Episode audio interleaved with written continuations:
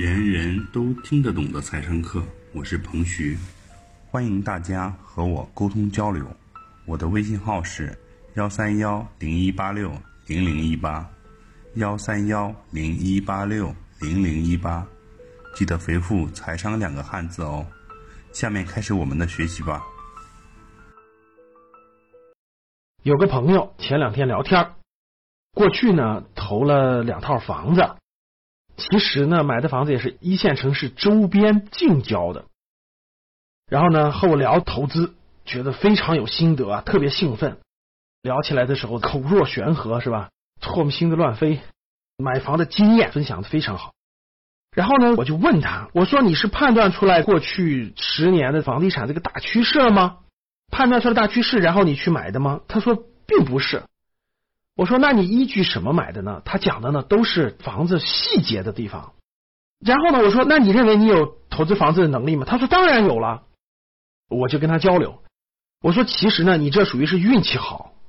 什么叫运气好呢？就是处在整个房地产大波浪上升的过程当中，你买呢主要是借助了这个大趋势的运气。他说不是啊，你看呢我分析的很有道理啊。这儿交通好啦，京津冀规划啦，等等等等，想了很多的分析房地产术方面的东西，并不是趋势方面的东西。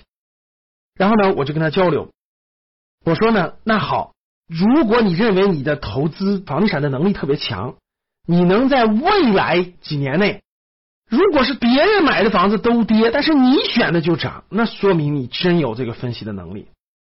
你能做到吗？他说我能，我有这样的能力。当聊到这儿的时候呢，我心里还是有一丝丝的隐忧的，一丝丝的担忧的。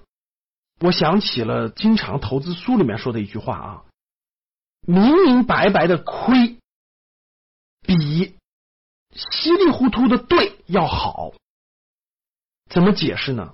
我前面几期讲过，各位，投资是靠天吃饭的，它跟大趋势、跟时机有关。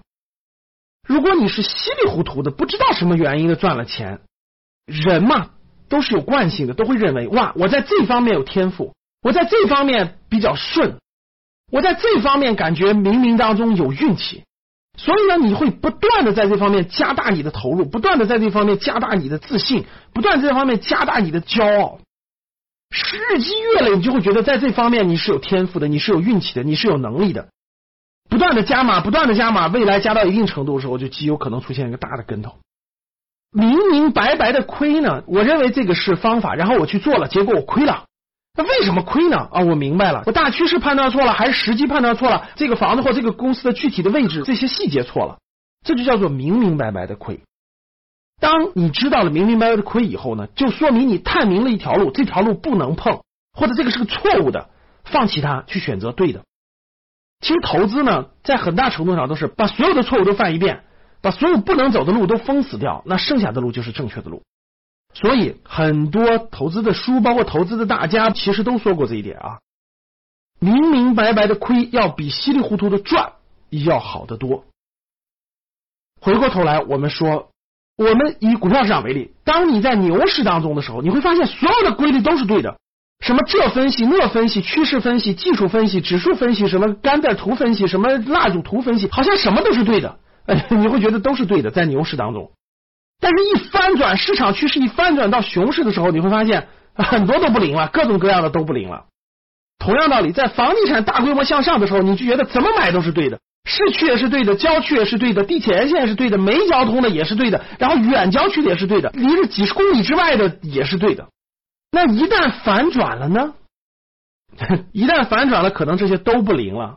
比较危险的就是。我们过去这个方向一直都是上升的，在未来调整的过程当中、震荡当中，甚至是大趋势发生一定的变化的当中，你还能不能选择出正确的资产？你还能不能赚到钱？当别人买的都跌的时候，只有你的是涨的，这才是真水平啊！所以，投资有风险，一定在投资上不能骄傲，不能过大心大，一定要谨慎、谨慎又谨慎。只有这样，才能在投资领域当中长久的生存下去。